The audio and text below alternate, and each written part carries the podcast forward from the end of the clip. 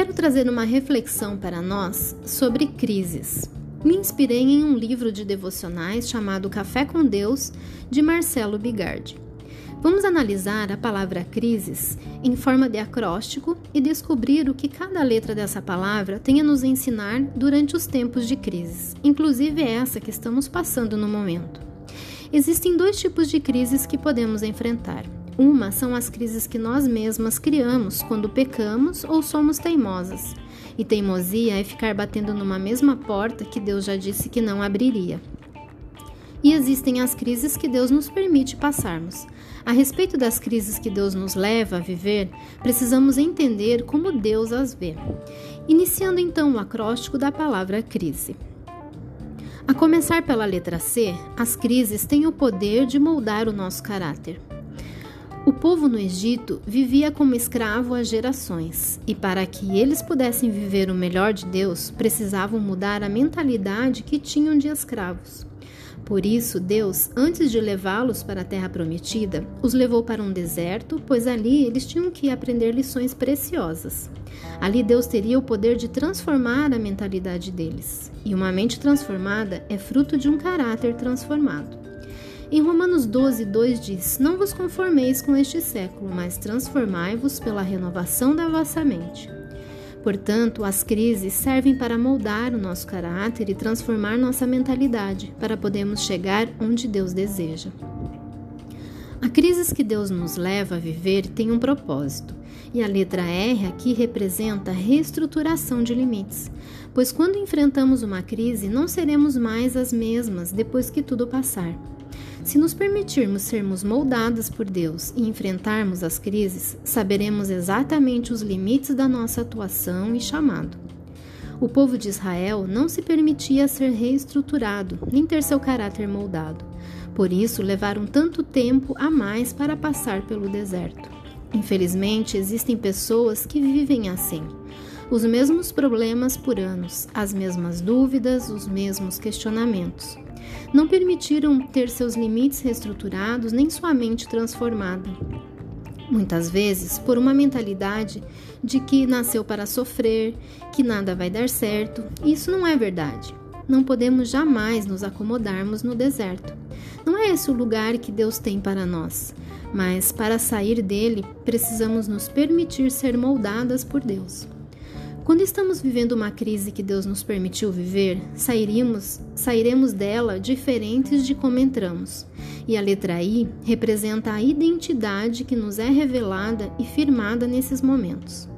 Em João 1, 19 a 23, João Batista é questionado sobre quem era ele, se era o Cristo ou se era Elias. E ele responde que não era nenhum desses, ele era uma voz que clama no deserto. O ministério de João Batista começou no deserto, e aquele lugar ele entendeu quem era e quem não era. Ele não fez o que muitas pessoas fazem nos momentos difíceis, que é se comparar. Não houve comparação, nem com Jesus e nem com os outros profetas, pois ele sabia exatamente quem ele era. Se nos compararmos com outras pessoas nesses momentos, facilmente seremos abatidas. A comparação é perigosa.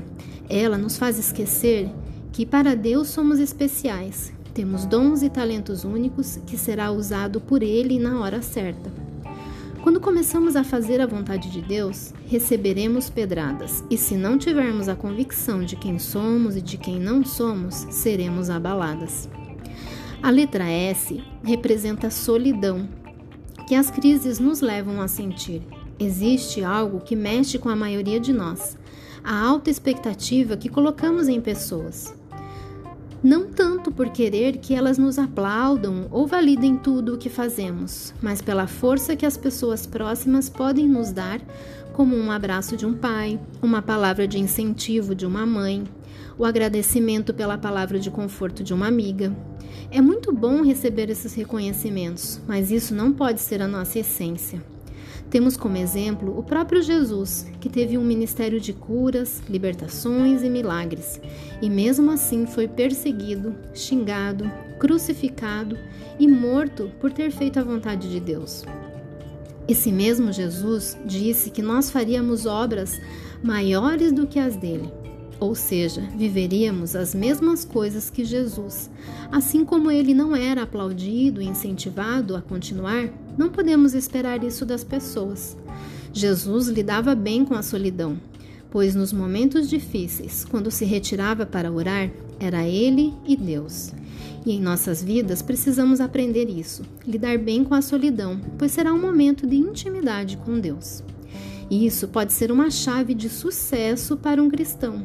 Quanto mais tempo com Deus, menos expectativas iremos colocar nas pessoas.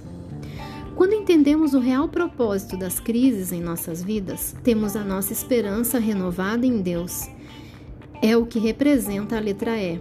A Bíblia conta a história do profeta Elias, que após vencer os profetas de Baal, Jezabel quis matá-lo.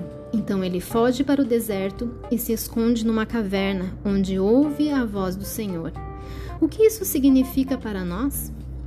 Que as crises nunca poderão nos afastar da presença de Deus. Em Salmos 139, 7 a 8 diz: Para onde eu me ausentarei do teu espírito? Para onde fugirei da sua face?